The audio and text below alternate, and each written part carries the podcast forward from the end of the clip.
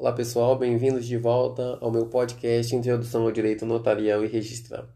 Bom, estamos dando sequência a esse especial do registro de imóveis e vamos para a parte 3, parte final. Tá? Bom, estamos falando dos livros que compõem a serventia do registro de imóveis. Estamos no livro 3, que é o livro auxiliar. Bom, no livro auxiliar, esse livro é destinado para o registro de dos atos que são atribuídos ao registro de imóveis, é, porque a lei determina, mas que eles não digam respeito necessariamente, diretamente, ao imóvel matriculado. Grande exemplo que, vai, que, eu, que eu vou repetir novamente, e eu acho que é o mais fácil de se visualizar, é o pacto antinupcial. É, independente se a pessoa tem ou não um, regi uma, um imóvel matriculado na serventia, é, ela deve registrar seu pacto antinupcial, aquele diferente do, do pacto oficial. Por exemplo, o pacto oficial a gente sabe do país, que é o, o comunhão parcial de bens, e os pactos especiais, separação, separação total, é, comunhão universal e as outras exceções, separação obrigatória, tá bom? Então, esse esse pacto, vamos dizer, é um exemplo vai ser registrado no livro auxiliar. Diz lá o 178 que registrarão-se no livro 3 auxiliar a emissão de debêntures sem prejuízo do registro eventual e definitivo na matrícula do imóvel da hipoteca, anticrese ou penhor que abonarem especialmente tais emissões, firmando-se pela ordem do registro a propriedade, a prioridade, perdão, entre as séries de obrigações emitidas pela sociedade as cédulas de crédito rural e de crédito industrial, sem prejuízo do registro da hipoteca cedular, as convenções de condomínio edilício, condomínio geral voluntário e condomínio em multipropriedade, o penhor de máquinas e de aparelhos utilizados na indústria, instalados e em funcionamento, com os respectivos pertences ou sem eles, as convenções antinupciais, olha aí, os contratos de penhor rural e os títulos que, a requerimento do interessado, forem registrados no seu inteiro teor, sem prejuízo do ato praticado no livro 2. Beleza? Então, esses são os livros que vão no registro auxiliar. É, eles não têm, geralmente, não são é, atribuídos, ao, eles são atribuídos ao registro de imóveis, mas eles normalmente não, não diz respeito necessariamente ao imóvel matriculado, tá bom? Beleza, agora a gente vai para o livro 4 Indicador real. Repositório de todos os imóveis que figurarem nos demais livros, devendo conter sua indicação de referência, os números de ordem de outros livros e anotações necessárias. Escriturado em livros, fichas ou em sistema formatizado, quando as fichas ou quando em fichas ou em formatizado não exige número de ordem. Bom, vamos entender aqui que é nem o que é confuso. Escriturado em livros, fichas ou sistema informatizado. Quando é em fichas ou informatizado, ele não exige número de ordem, tá? Se for livro, é, precisa do número de ordem. É, eu, beleza, vamos continuar aqui. Esse é um indicador real, né? E o livro 5 é o indicador pessoal. E dividido alfabeticamente, será o repositório dos nomes de todas as pessoas que, individualmente ou coletivamente, ativa ou passivamente, direta ou indiretamente, figurarem nos demais livros, fazendo-se referência aos respectivos números de ordens. Escriturado em livros, fichas ou em sistema informatizado. Quando em fichas ou informatizado, não existe número de ordem. Então, todas as pessoas que figurarem, aparecerem nos registros, elas serão é, é, colocadas no indicador pessoal, tá? Nesse livro. Também tem o, o livro de aquisição de imóveis rurais por estrangeiro, que os cartórios de registro de imóveis manterão um cadastro especial em livro auxiliar das aquisições de terras rurais por pessoas estrangeiras, físicas e jurídicas, no qual deverá constar menção do documento de identidade das partes contratantes ou dos respectivos atos de constituição, se pessoas jurídicas, memorial descritivo do imóvel com área, características, limites e confrontações e transcrição da autorização no órgão competente quando for o caso. É, a lei que regula isso é a Lei 5.709 de 71, tá, gente? No artigo 10. Beleza. Tem também o livro de indisponibilidades, que em seu artigo 483 diz que a escrituração do livro de indisponibilidade será feita através da comunicação relativa à indisponibilidade dos bens decretada pela autoridade competente, bem como seu cancelamento. Isso você tem que verificar no seu estado, tá? Que se a corregedoria determinou que tenha esse livro ou não, tá certo? Ficar atento, porque algumas corregedorias pensam de uma maneira, estabelecem de uma maneira, outras estabelecem de outra maneira. Seguem o Regulamento Geral, Lei 6.015, 73, mas com especificações e atributos é, próprios, tá bom? Claro que não ofendam a, a, a lei federal, tá, gente?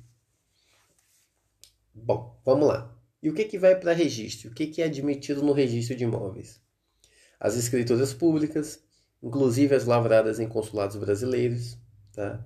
os escritos particulares autorizados em lei, assinados pelas partes e testemunhas, com as firmas reconhecidas, dispensado o reconhecimento quando se tratar dos atos praticados por entidades vinculadas ao SFH, Sistema de Financeiro de Habitação. Atos autênticos de países estrangeiros com força de instrumento público, legalizados e traduzidos na forma da lei e registrados no cartório de registro de títulos e documentos, assim como sentenças proferidas por tribunais estrangeiros após homologação pelo STF cartas de sentença, formais de partilha, certidões e mandatos extraídos de autos de processo. que mais? Tem mais coisa. Contratos ou termos administrativos assinados com a União, Estados, municípios ou Distrito Federal no âmbito de programas de regularização fundiária e de programas habitacionais de interesse social, dispensado o reconhecimento de firma. Bom, nesse caso, o rol do artigo 221 ele é taxativo? quando é, foi entrou em vigor a lei dos registros públicos, a interpretação era de que sim, que o, o 221 era taxativo. Aí, como eu, como eu falei para vocês que é, a gente vai se atualizando, a sociedade vai se atualizando, é, com o passar do tempo, essa rigidez se tornou relativa né, e passou a ser permitido o ingresso de títulos que não estão previstos no 221. Tá? Porque é, não é um hall exauriente, tá? Não é um hall bem longo. É até pouco, né? Simples demais. No caso, que você pode ver como exemplo de, de instrumentos que não estavam ali descritos, mas que são aceitos agora, é a carta de arrematação, a adjudicação, a cédula de crédito, etc. Tá bom?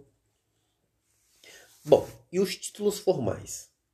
Né? Qual que é a origem? Qual que é a origem que eles podem ter? A origem notarial, feita no estabelionato de notas, tá?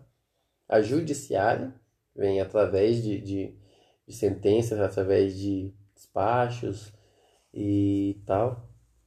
A registral, né, através do próprio registro, a administrativa, feita pelos, órgãos de entidade, tá? a legislativa, eclesiástica e particular. Tá bom, Normalmente, o que, que se vai é, é, muito para registro é a notarial, a judiciária e a particular, tá bom, gente? Beleza. Ah, quando a gente se trata de. Beleza. A gente entendeu aqui o que, que vai para registro e tal. E uma vez que eu, que eu apresento o título para o cartório, chego lá, entrego o meu título, quero que ele seja registrado. Eu tenho um prazo para isso? O, o cartório tem um prazo para isso? Bom, o legislador ele fixou um prazo para o registro, né? Em regra é o de 30 dias. Lembra da prenotação? Validade de 30 dias? Mas ele não fez é, um, um, um prazo para a qualificação.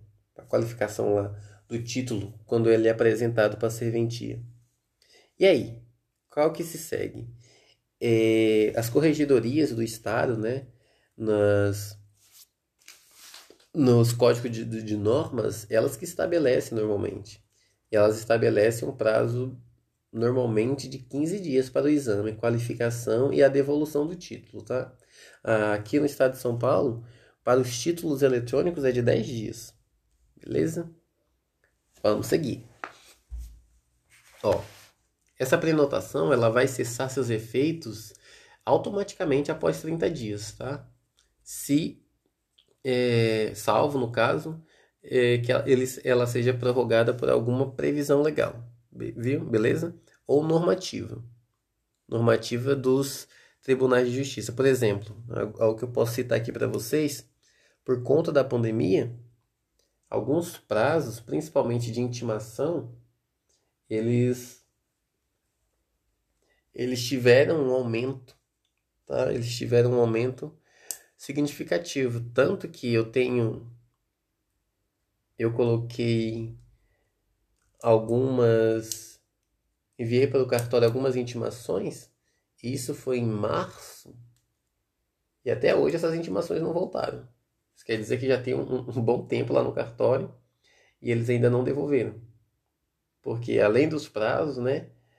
É, também tem a questão de colocar o pessoal na rua para fazer essas intimação tal é bem tem toda essa questão de, de, segurança pública né por conta da higiene por conta da saúde sabemos que a pandemia no, em geral ela trouxe vários problemas e várias é, novidades para o direito principalmente no ramo notarial e registrado de um lado, ela agilizou o processo de processo eletrônico, tá? principalmente no registro de imóveis, que se, agora se utiliza muito o ARISP, e assim, tá, tá meio que obrigando os cartórios a serem mais ativos eletronicamente, é, a fim de evitar é, a presença de pessoas na própria serventia né? Por outro lado, também ela atrapalha, atrapalha no, no geral, que a gente já sabe o que está acontecendo, né? A situação do país. Algo que não necessitamos estar conversando nesse momento. Beleza, vamos seguir. É, na contagem do prazo, dos 30 dias da prenotação, né? Do, do prazo de, de qualificação do título, exclui-se o primeiro dia e inclui-se o último dia. Não se postergando os efeitos para além da data final, mesmo que, esse, que a data final ocorra no sábado ou no domingo feriado. No, domingo, é, acabou no domingo, no domingo, a prenotação se venceu. Tá? Então, segunda-feira já não vale mais, não, não é adiado. Bom, e depois da prenotação? Após a prenotação, vai fazer a qualificação do título e não existindo é, títulos contraditórios conflitantes. O que, que isso quer dizer, títulos contraditórios conflitantes? Por exemplo, você vai levar algo para registro, certo? Porém, o, o seu título é um título novo que você está apresentando. Só que esse título novo, ele se contradiz com o que já está registrado por último na matrícula. Né? O princípio da continuidade. Ele, a, o, o, registrador ele não consegue registrar um, um, um título que não, não se conecte com o anterior. O anterior fala A, e o, o novo fala B. E tem um conflito. Então o B não vai ser registrado, porque o A, que foi levado a, a priori para registro, o A já está registrado. Então é o B que tem que se, que se é, casar com o A. É o B que tem que seguir a, a linha de raciocínio do A. Isso que é um, um título contraditório e conflitante, beleza? A qualificação registral, no caso, se não tiver nada disso, ela pode ser positiva ou negativa. Quando ela for negativa, ela vai, vai ter uma nota escrita e fundamentada. Essa nota é chamada de nota devolutiva em alguns lugares ou de nota de, ou nota de exigência. Quando o registrador pega seu título e faz uma análise e vê que está faltando elementos necessários para o registro, por exemplo, é, um título que eu mandei para registro esses dias é um contrato de compra e venda com alienação fiduciária. Mandei para o cartório e o cartório deu nota devolutiva por quê? Deixa eu tentar lembrar aqui. Deu nota de... Ah, tá certo. Ele deu nota devolutiva porque no contrato, sabe lá Deus por quê? Quando eu fui imprimir, é, o contrato ele tem uma ordem, né? Cláusula 1, 2, 3, 4, 5, 6 certo? E na cláusula 5 e 6 reiniciou a contagem, ficou 1 e 2. Aí o cartório, ao analisar o, o contrato, ele falou aqui: opa, não tem uma sequência lógica. Retifique-se o contrato para que seja feito o registro. Aí eu recebi aquela nota devolutiva verificando isso.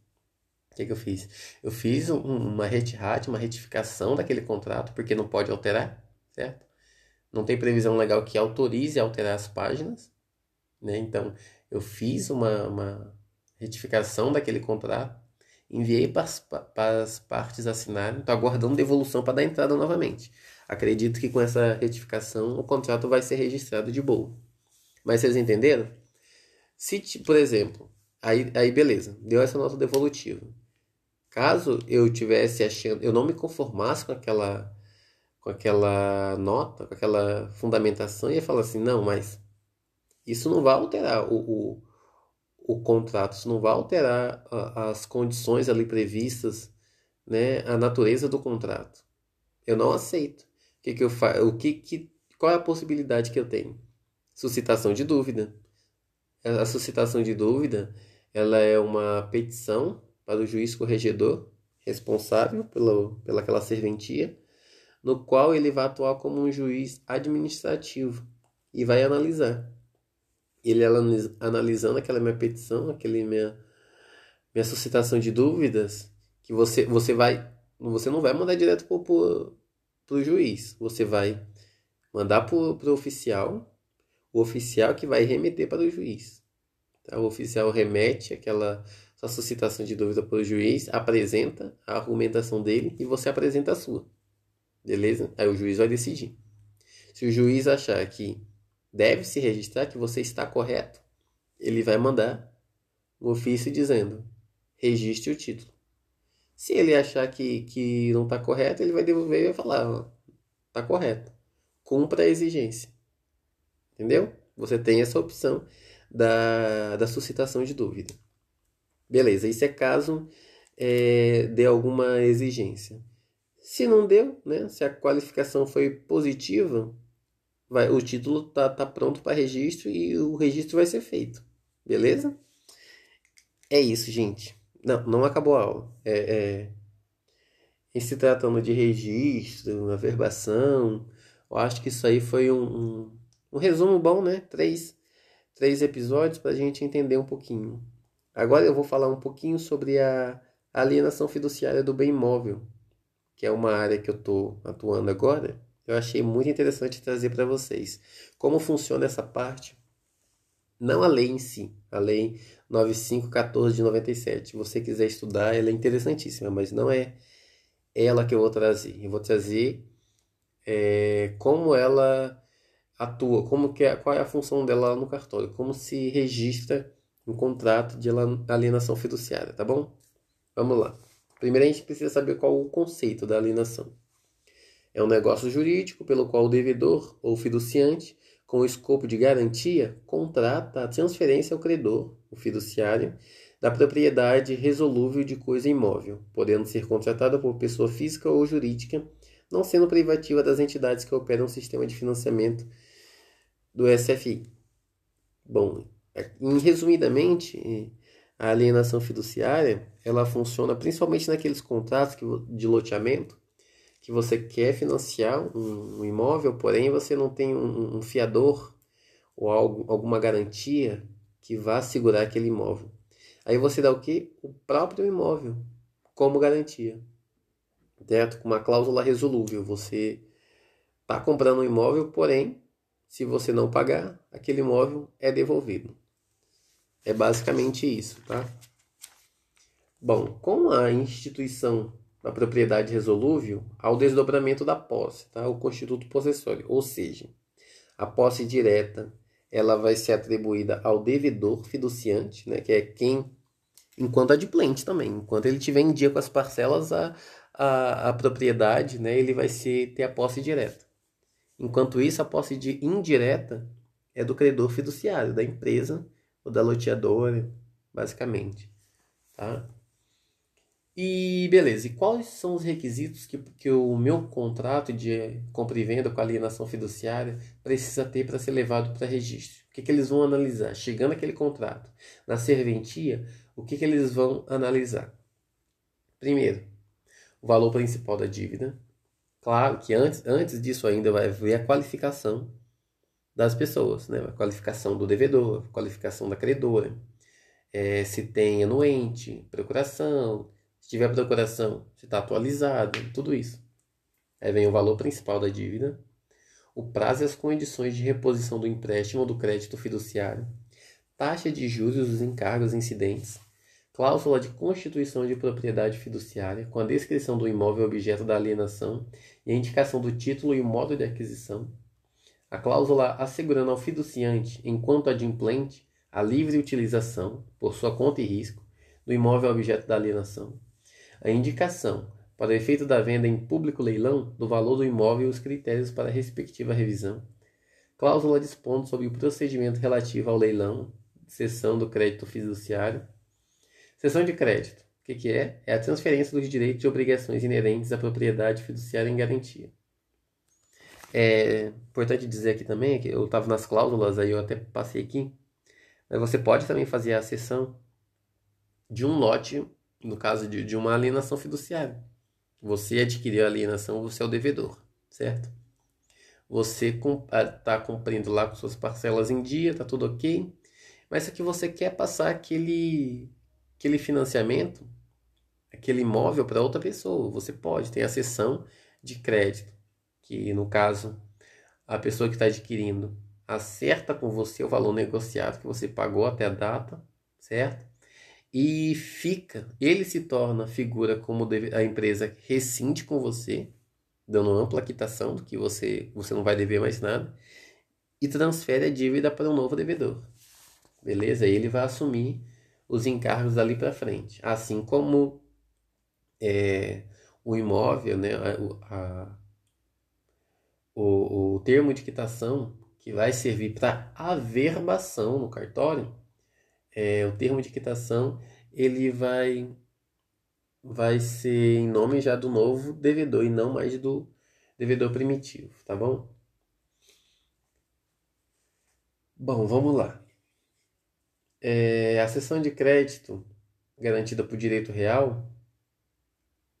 Não, perdão, não, não tem nada a ver isso. Não. Ainda falando sobre isso, beleza. Aí a pessoa não pagou tem lá a alienação fiduciária do imóvel e ela não está em dia com os débitos. O, a lei autoriza que a partir de três parcelas já pode fazer a intimação do devedor, tá? Vamos chegar lá. É, quando tem um inadimplemento, é, a solicitação do credor ao RI, o, o credor ele vai solicitar ao registro de imóveis que ele faça a notificação do devedor para pagar o, o débito no prazo de 15 dias. Tá? Ele faz um, um requerimento, envia para o cartório. E nesse requerimento, né, que já é, é o de intimação, intimar a pessoa a pagar sob pena de consolidação do lote, você vai apresentar o requerimento, tá? E em anexo, nesse requerimento vai estar constando todos os valores, os valores inicial do contrato que deveria ter sido cumprido, e que não foi cumprido, os débitos. Tá? Existe aqui em São Paulo, nós temos em Montemor que você só pode colocar o valor do, do, do débito em atraso. Já em Jundiaí, né, você consegue colocar o valor do débito em atraso, mais o débito de PTU e os débitos de condomínio. Tá bom? Você consegue fazer a junção de todos esses débitos. Em Montemor, não. Você só consegue fazer de do valor em atraso. Mas beleza. É...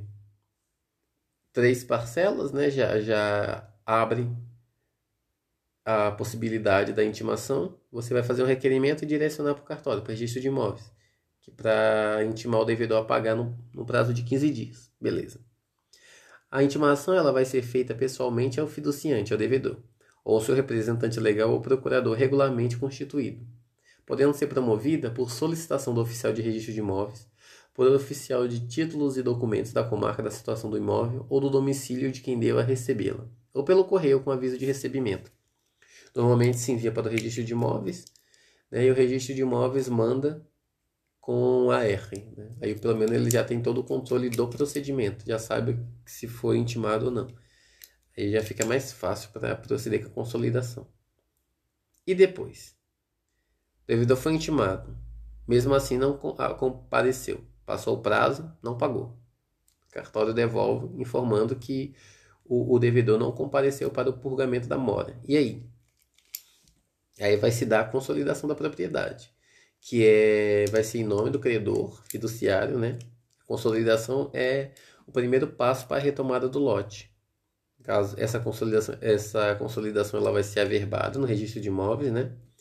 30 dias depois que que é que voltou a, a intimação negativa. No caso, a intimação negativa, 30 dias depois que voltou o expirou, que expirou o prazo da purgação da mora. E salvo engano, salvo engano não, é, 30 dias depois você está apto para pedir a, a consolidação, né, a devolução da, da propriedade. E você tem um prazo máximo de 120 dias. Nesse período, você tem 120 dias do prazo inicial para pedir é, a consolidação. Se passou 121 dias, você tem que iniciar todo o procedimento de novo. Aí vai ter que intimar de novo a pessoa, esperar dar o prazo para depois começar a contar o prazo da, da consolidação, beleza? Bom, até que se averbe a consolidação da propriedade, é assegurado ao devedor fiduciante pagar as parcelas da dívida vencidas e as despesas. Tá? Então, eu falei, ele tem 120 dias. Se eu deixar para ele lá no 119, ele tem até os 119 dias para entrar em contato com a empresa para fazer o pagamento. Beleza? E a empresa tem que receber desde que ele pague tudo. Tá. Feita aí a consolidação, beleza, a pessoa não, não pagou, lá nos 120 dias você foi lá e enviou o requerimento para o cartório para se consolidar o lote, para retomar o lote.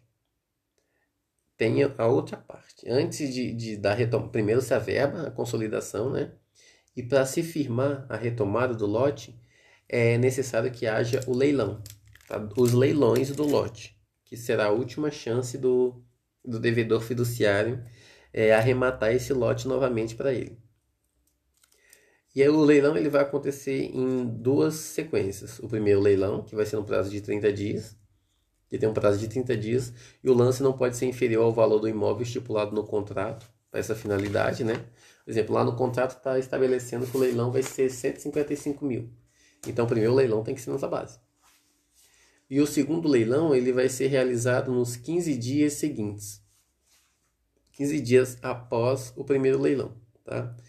Vai ser aceito o maior lance oferecido, desde que igual ou superior ao valor da dívida, das despesas, dos prêmios de seguro, dos encargos legais, inclusive tributos e das contribuições condominiais. Aí nos leilões, você pode colocar tudo, tá? Todos os débitos que tem um lote. Lembra lá que eu falei que Montemor na intimação não pode? Mas quando chega no leilão, você pode colocar tudo. Você pega todo o valor, todos os débitos daquele lote, coloca na, na sua planilha, que vai ser anexo, que vai ser enviado para o leiloeiro. E lá ele vai, vai ter o valor do segundo leilão, juntamente com o que está vencido e a vencer, tá bom? Bom, as datas, horários e locais do leilão serão comunicados ao devedor mediante correspondência dirigida aos endereços constantes do contrato, inclusive ao endereço eletrônico. É muito importante isso também, gente, porque assim, é, você passou pelo, pelo momento da consolidação. Você tem que, quando você faz o requerimento para o leiloeiro, para ele fazer o leilão daquele imóvel, ele vai te passar um edital com as datas. As datas e os horários. Normalmente é um dia é um, o primeiro leilão e no outro dia o segundo leilão. Tá? Segue essa sequência. Às vezes um prazo de um dia pula um, vai no outro. Mas é, é isso aí, não é um prazo muito longo. Beleza. A pessoa foi lá e, e o leiloeiro te mandou esse edital, certo? Você tem que fazer um, uma cientificação da, da realização dos leilões e enviar para o devedor. Tá? É, é requisito para o registro da, da, da consolidação definitiva do lote, para a retomada definitiva do lote. Aí você tem que mandar essa cientificação né, via, via correios e com a R, com aviso de recebimento, para comprovar que você enviou. E se você tiver o endereço eletrônico da pessoa, melhor ainda, você também envia, tá? Salva aquele, aquele seu envio para juntar tudo no, quando for enviar para o leiloe, para, para o registro, tá bom? Beleza. Bom, após a data da consolidação da propriedade fiduciária no patrimônio do credor fiduciário e até a data da realização do segundo leilão, é assegurado ao devedor fiduciante o direito de preferência para adquirir o imóvel por preço correspondente ao valor da dívida, somado aos encargos, despesas, impostos, valores, custos, emolumentos e tal. Então, lembre, de, o, o, o devedor tem um direito de preferência nos leilões. Se ele for arrematar, ele tem que pegar, se for no primeiro valor, no primeiro valor, que geralmente é o menor, vai ser aquele valor, mais todos os encargos e mais a comissão do leiloeiro. Se for o segundo valor, que é o, o, o maior, já vai estar todos os encargos incluídos, mais a comissão do leiloeiro, tá bom? Bom, após le os leilões, se houver venda, o credor vai entregar ao devedor a importância que sobrar, né? O valor somado, somado o valor da indenização das benfeitorias e deduzido os valores das dívidas, despesas e encargos, dando quitação recíproca. Né? E se no segundo leilão o maior lance oferecido não foi igual ou superior ao valor da dívida e os valores agregados a esta considerar-se a extinta dívida, exonerando o credor da obrigação de entrega de qualquer importância do devedor. Devendo o credor, num prazo de cinco dias a contar da data do segundo leilão, dará ao devedor quitação da dívida mediante termo próprio. Então, você fez o segundo leilão, também não teve arrematação, quando o cartório te informar, quando você, o leiloeiro te mandar, você vai mandar para o cartório para a verbação dos leilões, né? Ah, o, o, o, o termo lá que o leiloeiro te manda, dizendo que não, não foi arrematado lote nenhuma, nenhum dos leilões. E quando você mandar por, para o cartório, para registro, para, para a verbação dos, dos leilões, você também já faz a, o termo de quitação para enviar para o cliente. Mesma coisa. Com a R, bonitinho para comprovação, tá? Porque você também tem um prazo de 5 dias para isso. Beleza? Gente, então, então é isso. Esse foi um pouco sobre o direito registral dos imóveis, registro de imóveis, tá? Vocês viram que é bastante coisa. Dividiu em três partes. Eu não falei de princípios, eu não falei de nada disso. Aquela introduçãozinha foi feita é, lá no começo do podcast.